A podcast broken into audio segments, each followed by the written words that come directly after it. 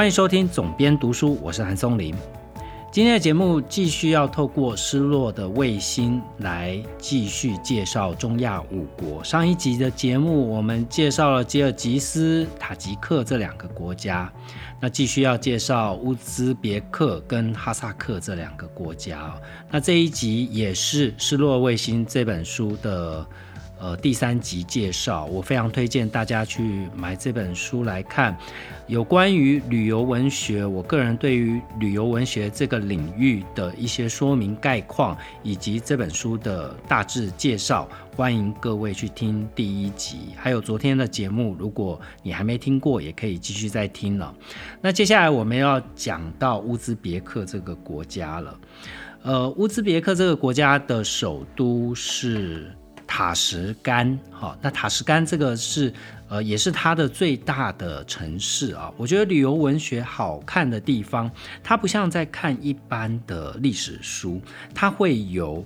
作者第一人称的场景，去带你从围观的角度去认识一个你可能从来没去过，或者只是你去过了，但是带你从另外一个角度去认识这个国家哦。这样的阅读体验，基本上你在读一些硬邦邦的历史书，读一些资讯的。旅游指南，你是看不到这样的东西。这也是呃这么多年以来，我非常的爱读旅游文学。旅游文学是我阅读里面的一个大宗哦。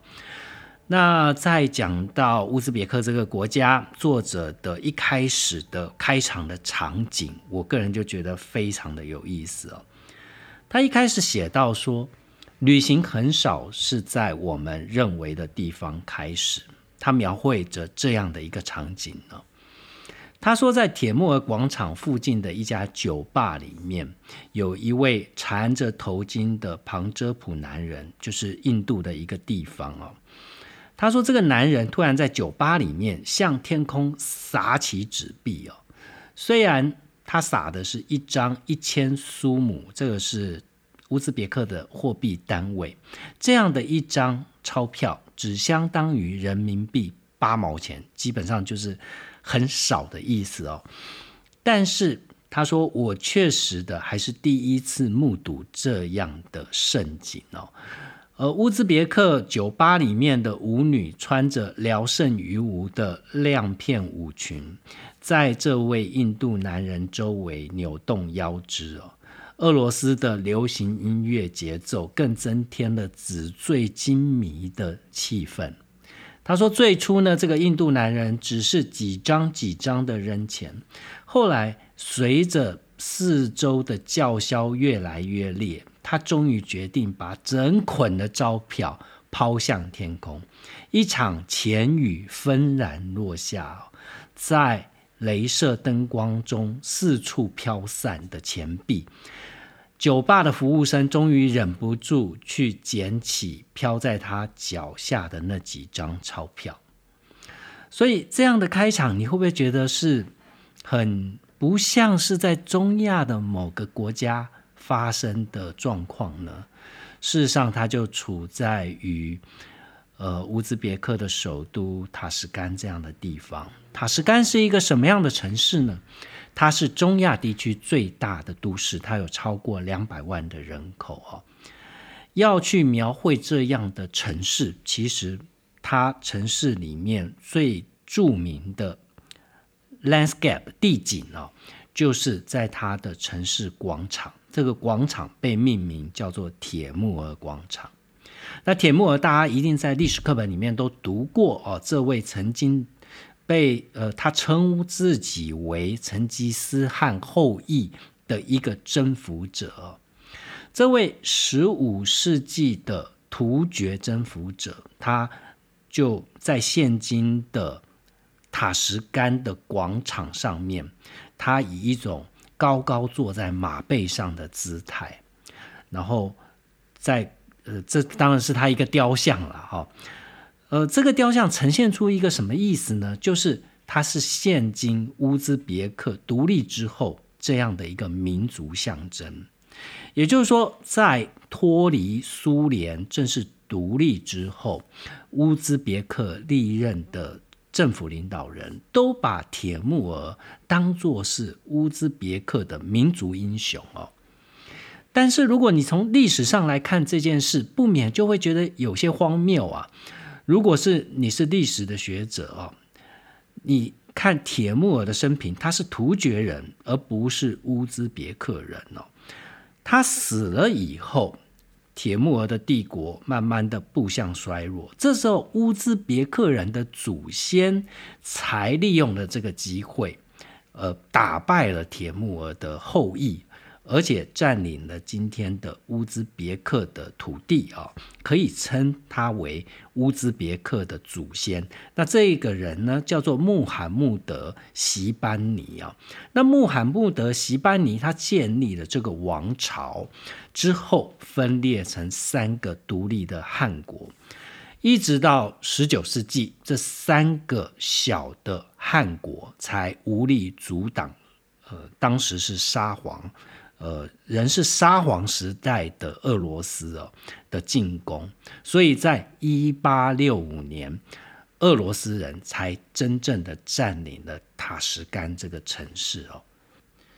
所以在现今铁木尔广场那个雕像所在的这个地方，在之前其实摆的并不是铁木尔的雕像，最早树立的是代表俄国沙皇。正式入侵、占领塔什干的这一位将军叫做考夫曼将军。到后来呢，因为呃，当然俄罗斯历经了呃苏维埃政权的这个兴替哦，所以取而代之的卡夫曼的雕像就是列宁的半身像哦。今天的这个铁木尔广场在当时被称之为革命花园。到了一九四七年，史达林的雕像再次的取代了列宁的雕像啊，到一直要到一九六八年，也就是呃布里兹涅夫当政了四年之后，史达林的雕像才被马克思所取代。马克思的雕像一直到一九九一年苏联解体，英国的旅行作家到塔什干的时候，他看到。马斯马克思的雕像依然是继续矗立在这个地方哦。不远之处还有一座世界上最大的列宁雕像。我想读到这边，呃，台湾人应该都会有一些感觉哦。毕竟我们也曾经走过威权时代，知道雕像所代表的政治意涵哦。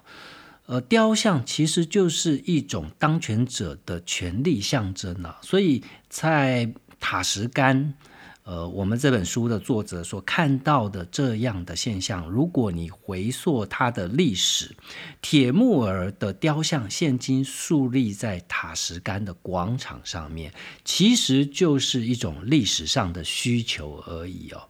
呃，在不同的历史阶段，有不同的雕像的需求。乌兹别克的独裁者也不过就是把铁木儿取代了列宁，取代了马克思，取代了斯大林，作为一个膜拜的象征而已哦。当然，西方世界，尤其是以美国为主的国家，一向对于中亚这些独裁者的统治方式是颇有维持的，但是。这个维持也抵不过现实。在九幺幺的恐怖攻击之后，美国就迫切的需要在临近阿富汗的地方设定稳定的军事据点跟补给路线，所以呢，乌兹别克就变成了朋友的选择。美国投入了大量的资金在乌兹别克的建设上面，包含像著名的汽车通用汽车底下的品牌雪佛兰就在当地设立了工厂哦，有非常多的酒店也在塔什干连夜拔干而起哦，所以在这样的情况底下。在塔什干的街头，你可以看到，基本上就是两种汽车的品牌，有一种就是俄罗斯传统的拉达汽车哦，这个牌子台湾的消费者一定陌生，没有看过，但你在中国是可以发现的。早年的中国，那另外呢，当然就是美资的雪佛兰轿车，所以你就可以看得到，在历史演进的过程中。乌兹别克当然是无法逃离大国的角力。这样角力的情况底下，就产生了我们前面讲到，呃，作者在开场里面第一个场景呢，就是把钞票一千块的纸钞拿来撒。那这一千块的纸票相当于人民币八毛钱，我相信台币不到一块钱呢。呃，这样低的币值哦，其实就是因为多年的通货膨胀，这个当地货币的单位叫苏姆哦，它不断的贬值。那当时的独裁政府又不愿意去校准它的汇率，就是他采采取的是一个固定汇率的政策，所以他不愿意推出，同时他也不愿意推出更大面额的纸钞。譬如说，有一些国家我们可以看到，它一百万元一张钞票哦，但是它还是维持一千块一张的面额。所以呢，作者说他。第一次到乌兹别克的时候，他用两百块美金去换钞票的时候，换来的竟然是十几捆橡皮筋，一扎一扎的当地钞票啊！他不得不把整个双肩背包里面都塞满纸钞，呃，这时候他才戏谑的说：“深深感到身为富人的沉重哦。”这你也就可以联想，这些印度人到乌兹别克，他沉醉在一个纸醉金迷的气氛里面。为什么他可以这样撒钞票？哦，其实很明显的就是当地钞票不值钱，甚至我想当地的舞女可能都不见得愿意去拿那些纸钞哦，可能都会跟客人讲：“你干脆给我美金好了。”事实上，我们透过作者的笔看到乌兹别克的首都所产生这样的现象，基本上是一个中亚共同的缩影哦。我们可以看到，在呃离开苏联、苏联解体之后，这些国家独立了，他们独立之后少的。不只是资源，不只是金钱，其实少的是他们的信仰在苏联的统治时期，当人这样的一个高压统治，他们有服从的对象。但是，当这些呃中亚五国的地区的政治强人，他们不管用什么样的方式上台之后，他们必须要去重塑当地的国民。呃，当你一旦自由了以后，你必须要信奉的是什么？这里面呢，铁木儿当然就是一个他推出来让一般的国民重新去找到的一个聚焦点。那另外一个聚焦点呢，当然最好用的就是宗教哦。事实上，在苏联时期呢，乌兹别克是一个宗教色彩相对比较淡薄的国家，但终究这里有百分之九十的人口都是穆斯林哦。独立之后。伊斯兰信仰就开始迅速填补共产主义所留下来的空白，所以在这个时候呢，废弃的清真寺和经学院纷纷就恢复原本的功能，但权力还是会有副作用的。宗教虽然好用，但是对于独裁者来讲，它有一个非常致命的副作用，就是强硬派的伊斯兰分子，他们可能会幻想说。在乌斯兰，呃，在乌兹别克的境内建立一个政教合一的伊斯兰国家，但这一点却是独裁者所不能忍受的权威被挑战了。所以作者在书里面描述啊，他说。一般来讲，我们到伊斯兰国家的时候，他会有所谓的宣礼时间哦。我自己也去过蛮多伊斯兰国家，然后作者也分享他自己的经验。他说，每当宣礼时间来临的时候，哦，这个宣礼塔上面的大喇叭就会响起，那个宛如绵长的男性咏叹调啊。我相信，呃，你 YouTube 视频看一下，你就有感觉了。它这样声音会回荡在城市的上空哦，让人不由得去驻足以及肃穆啊。但是在乌兹别克的这个塔什干或其他的地方，广场都是一片寂静的。为什么呢？因为在二零零五年曾经引发的叫做安吉延事件，在这个事件之后呢，政府就禁止了每日五次的宣礼啊。安吉延事件书里面没多提，但你去 Google 一下维基百科，其实就是会看到相关的。基本上呢，它就是一个呃介于宗教跟所谓的政治革命之间的一个事件哦。呃，前面讲到说，在呃所比较激进的伊斯兰分子，他们会想要建立一个。呃，政教合一的伊斯兰国家哦，事实上，在安吉延事件所爆发的冲突里面，就是有这样的宗教狂热者。那当然，独裁者呃不可能交出权力，所以他就用武力来镇压哦。那这件事情就。当然，在全世界各地都造成了一些回响，甚至乌兹别克还因此而遭受长期的经济制裁哦。包含美国跟欧盟都对于安吉延事件屠杀百姓，据传有上千名的呃这个示威的群众呃死亡，然后有乱葬岗哦，就是当地的军人挖了一个坑，然后把这个枪杀的。一般的人民、示威的人民都放到了乱葬坑里面去。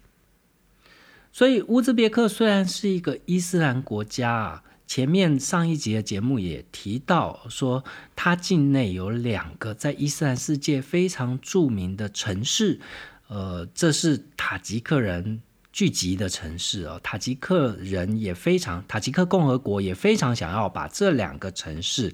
呃，变成他的领土，但偏偏在史达林时代就被划为乌兹别克的城市了。那乌兹别克为了去彰显他作为伊斯兰国家，他把这两个城市的其中一个。呃，因为也是铁木儿帝国当时的首都哦，所以他曾经他为了要去彰显他是铁木儿的后裔哦，这样的历史骄傲，所以他一度把首都迁到了这个铁木儿的首都里面去哦。但实际上呢，你可以从这些小小的地方发现了。对于独裁者来讲，这不过就是个工具，连宗教都是个工具哦。他到目前为止，虽然境内四处可见清真寺，但你听不到任何他的宣礼塔哦，听不到任何的宣礼声哦，连一次都没有使用过。在苏联时期呢，乌兹别克最。最著名的，其实是因为前面有讲到，它有所谓的农耕的河谷地形了。那这一块地形在苏联时期被切成了三块，分给三个国家。乌兹别克的这一块其实是比较大的，而且呢，这一块地方它土地非常肥沃，呃，是被称为是中亚的巴尔干哦，它是中亚最肥沃的农耕地带。那这一块农耕地带呢？在十九世纪的时候，沙俄帝国就开始把这个地方变成了一个棉花基地，把棉花这个经济作物取代当地农民原本栽种要来传统食用的作物哦，全部改种成棉花。在统计数字里面可以发现，在一八六零年的时候，中亚供应的棉花仅仅只占了俄国棉花用量的百分之七。但是到一九一五年的时候，这个数字就变成了百分之七十哦。所以苏联时期，它更是延续了这样的做法哦。在一九三七年的时候，他号召了十八万的志愿者去去盖了一条长达两百七十公里的大运河。这个大运河呢，目的只是为了灌溉更多的棉花田。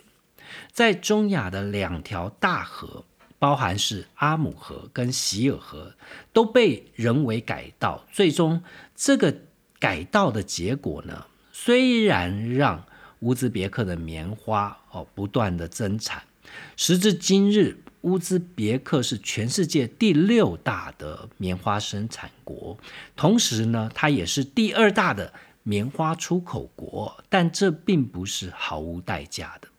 这样的代价，就是因为你淡水都拿来灌溉，就没有多余的河水流入咸海哦，所以导致于咸海的面积越来越小，越来越小。同时，因为长期种植单一作物，而且大量的使用化学肥料，所以这一片被称之为中亚巴尔干的肥沃的土地——费尔干纳山谷，它的土地也开始变得非常的贫瘠啊。这样的经济模式已经积重难返了。作者说，这些棉花田，它养育了乌兹别克这个国家，但也让生态环境不堪重负，因为咸海的沙漠化，那些沉积在土壤里面有毒的。盐性物质就顺风吹遍了整个乌兹别克境内，甚至吹到了哈萨克，甚至远在乔治亚跟俄罗斯，都受到这种有毒的盐性物质的伤害啊。那当然，在苏联时期，并没有，并不是没有想到这样的副作用啊。当时的苏联政府就考虑从西伯利亚引水来去降。降减缓了咸海去蒸发以及缩小这样的态势，但那已经是苏联时期的末期了。他当时已经无力支撑如此庞大的工程了。那咸海的面积也不断在加速缩减当中。在一九八七年，咸海已经断流，变成了南北两大部分。到二零零三年的时候，乌兹别克境内的南咸海又断流，变成东西两。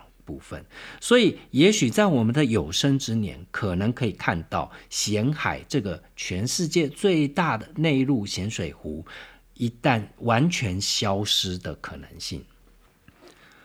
这本书最后的一步，作者带我们到哈萨克共和国。那当然，如果对于国际新闻有在关注的听众，或许在今年的一月都会听到这样的新闻，就是哈萨克的总统托卡耶夫，呃，有在发动一些镇压哦。那尤其是他引入俄罗斯的部队、维和部队来帮助他进行内部的镇压。那这个新闻呢，其实在乌俄战争之后跟随的新闻就是。呃，托卡耶夫其实是一个蛮聪明的人哦。他在乌克兰事件上面其实没有完全站在俄罗斯这边哦。呃，基本上第一个，俄罗斯曾经要求他跟白俄罗斯一样，呃。出兵，因为我想普丁的想法应该就是你也总该投桃报李一下吧。我之前帮过你，你也应该帮我。但托卡耶夫挺聪明的，他保持距离哦。他说啊，大家还是要谈，跟基本上现在中国的态度是差不多的哦。也就是他没有，甚至呢，他还默许了在哈萨克境内的一些支持乌克兰的。一些示威的活动，你要知道，这是一个独裁国家啊，基本上示威是会被抓去关的啊。所以，如果不是政府的默许，基本上是不会有这些呃站在乌克兰这边的示威活动的出现了。在这本书中介绍哈萨克的篇幅里面，我觉得个人觉得最有趣的一段旅行的经验就是。这个作者呃刘子超，他决定要深入哈萨克大草原，前往北部的一个小城，叫做塞梅伊哦。那塞梅伊这个地方有什么呢？它有两件东西吸引这个作者去看，一个是塞梅伊是杜斯妥耶夫斯基的流放地，所以当地有他的故居哦。另外，这个小城也暗藏着苏联时期秘密核子实验场。从一九四九年开始，苏联的第一枚原子弹在这个草原的深处爆破成功。在随后的四十一年里面，那里又进行了四百五十五场的核子试验。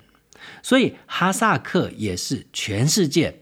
遭受到核爆最多的一个国家，这样的旅行的出发点其实是极为浪漫的，我觉得，但是它是要付出昂贵代价的哦。第一个是你要去看这个秘密核子实验场这样的行程，只此一家，别无分号，没有太多人来去办理这样的行程，所以它本身费用非常的高，你必须要专车去，必须要有导游，必须要当地的核子实验机构来接待你，还要有军人去陪同哦，所以它的旅行成本是非常的高。第二个是。哈萨克是一个幅员非常辽阔的国家，它是世界上面积第九大的国家哦。从哈萨克的首都阿拉木图到塞梅伊这个小城，是以段穿越南北、长达一千多公里的火车之旅哦。所以。在他申请要到核子试验场的时候，他必须要得到特别通行证，手续非常的繁琐。乃至于说他都要开始这个行程了，之前还没有办法确定自己能不能拿到这个许可哦，他就必须要登上火车。那时候他心里就非常纠结啊，他想说：我花了这么多钱呢，而且花了这么长的时间到了当地，结果不能去看，那这样的损失岂不是太大了吗？当然，所幸他最后得以成行了。那他到那个小城，当然前面讲到说，这是杜斯妥也夫斯基的一个流放地。关于他去造访杜斯妥也夫斯基的故居这一段，有兴趣的听众也许可以直接看书里面的内容。我就集中时间来去讲关于核子试验场的部分了。核子试验场的所在地是。位于一个叫做库尔恰托夫的一个小城市。那这个城市当初所建的目的，就是为核子研究工作而生的啊。那目前这个小城虽然人口减少了一半以上，但仍然还是有在运作的。在这个镇上的核子研究中心，他们主要的任务是检测核污染情况。并且消除核子试验的灾难性的后果，这项工作呢已经持续了二十几年，但到目前为止都还没有结束。库尔恰托夫的核子实验中心是有非常多栋建筑哦，它这整个城市、整个小城就是为了这件事而存在的。那他们造访的首先是当地的博物馆，这个博物馆的馆长。呃，亲自带他去看第一颗核子弹的一个控制台哦。那这个原子弹控制台，它的描述是说，跟零零七电影里面的场景差不多。控制台上面有一个黑色的电话，可以直通克里姆林宫。另外有非常多的仪表跟指示灯，用来监视试爆的时候的一些数据。中间有一个红色的按钮，被称之为。贝利亚按钮哦，当所有的一切准备就绪的时候，按下这个按钮，原子弹就会轰然爆炸。他说呢，当时在做原子试爆的时候，其实呃，他们都会在试爆场里面去。做不同的建筑，包含房屋啊、桥梁啊，甚至轨道的交通系统，去实验说原子弹会造成什么样的毁损呢？另外，他们还会放入呃一千五百多种动物哦，呃，然后去观察说在原子试爆里面他们的状况是什么。这些动物的尸体呢，跟他们的器官就会用福马林药水泡在大大小小的罐子里面，所以这也放在了博物馆中。那作者就说，他去看了这样的陈列，他说比他看过任何一部恐怖电影哦都要相形见绌。新城的重头戏就是亲自到核子试爆的地点了。那这个去到的地点呢，呃。基本上，这个参观的单位还必须要指派一名当地的军人陪同。这位军人并不是一个监督的责任哦，而是在这么广大的核子试爆场，他们想要去看的是第一枚原子弹在当地试爆的一个弹坑哦，但要去到那边，在一个相对十分广大、有一万八千平方公里的区域内，要找到那个弹坑，基本上是很困难的。当然，你要到那样的地方，虽然经过了这么多年，但是难免还是会存留蛮高的辐射物质哦。呃，残留的核物质必须要花费上千年以上的时间，才能完全的去除干净。所以，虽然当地许多的土壤都已经进行了置换，有很多的区域在。呃，辐射线的物质的监控底下都已经合乎了标准，但是呢，还是要极其的小心，所以他们都要穿上全身的防护衣，才能进入到核子试验场的内部哦。他们找的是一九四九年第一颗原子弹爆炸的那个弹坑。当他们找到那个弹坑，却发现哦，其实弹坑掩藏在一片的荒草后面，已经形成了一片湖水哦，就像草原上的小湖一样。经过多年的治理，湖水已经在安全的阈值范围之内，而且鱼还可以食用哦，这有点荒谬了吧？那他就不免问到说，那为什么还要穿防护衣呢？其实。当地的解说员就说，穿防护衣主要是为了避免带有辐射的尘埃吹到你身上。其实从另外一个角度来看，就是因为你是游客哦，当地人可能没有办法天天都这么在意这件事，要不然他们就无法生存下去。不过在现场还是感受到这个在核子原爆的地点的。呃，核污染的威威胁哦，他说，当军人用脚尖去拨弄地上的土壤的时候，他发现了一颗焦化的一个小块的泥粒，那个东西呢，就像一颗小小黑色的鼻屎一样，混杂在正常颜色的土壤当中哦。他把盖格计数器。凑近的时候，这个盖格计数器，也就是核辐射的计数器，它的数值会突然的飙升，而且瞬间就发生发出非常大的警报声。所以这个军人就告诉他说：“这就是核爆烧焦的泥土。虽然大部分地表的土壤都已经被置换过，但是还是有这样高辐射的泥粒被残存了下来。”所以他提醒，就是说这个东西有非常强的辐射性哦，你一定要避免沾到身上。作者说他在回程的车上，他问解说员，他说：“你们现在主要的工作是在做什么？维护这个地方吗？”他说，在苏联解体之后啊，哈萨克心不甘情不愿的发现自己竟然成为世界上第四大的核武国家，仅仅排名在美国、俄罗斯跟乌克兰之后。它还包含拥有布在内大量核裂变的材料哦，仍然留存在像当地这样的核子试验场的隧道或者是孔隙当中，几乎没有任何防护。美国于是非常担心，这些材料如果落入了恐怖分子或者是流氓国家，你要知道，中亚距离伊朗哦可是非常的近的哦。所以这也被认为是苏联解体之后最大的核安全威胁之一哦。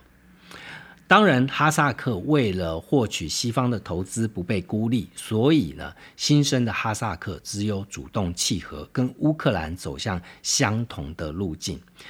在这个地方的核子研究中心，它主要的工作就是把特殊的混凝土浇筑到试验孔里面去，结合上已经废弃的钚元素。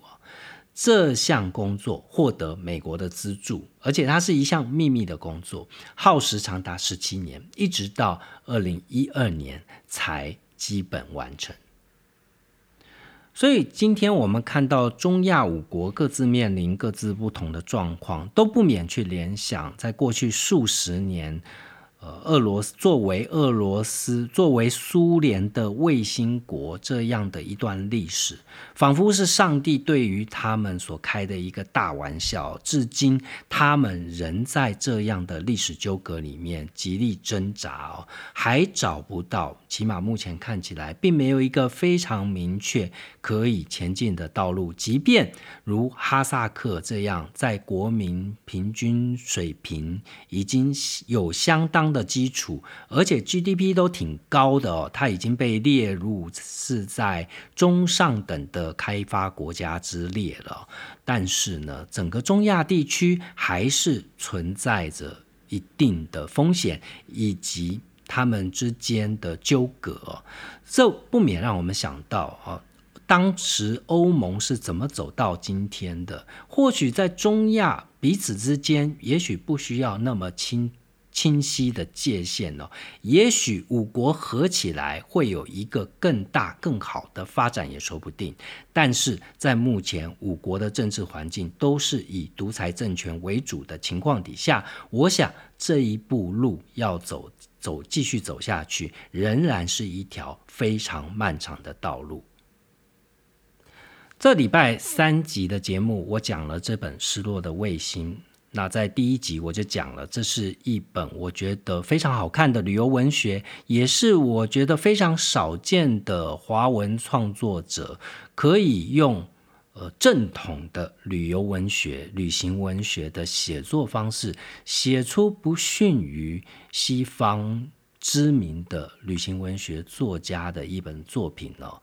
呃，我不得不说，这里面呃几乎没有太多中国的意识形态，这是让我看起来觉得相对舒服的地方。我知道作者是出生以及成长在中国大陆，也势必在中亚这些国家多多少少都跟中国，尤其是接壤的状态，不免会有一些以中国为本位的思考。但这本书很难得哦。呃，它跟大多数的中国作家所写的必有所谓中国本位主义的思考不同，我在书里面倒是挺少，不能说没有，但非常的少发现这一件事哦。这也是我非常推荐大家去读这本书的原因。希望这礼拜的节目对你有帮助，也欢迎在 Apple Podcast 上帮我留下五星评价。那。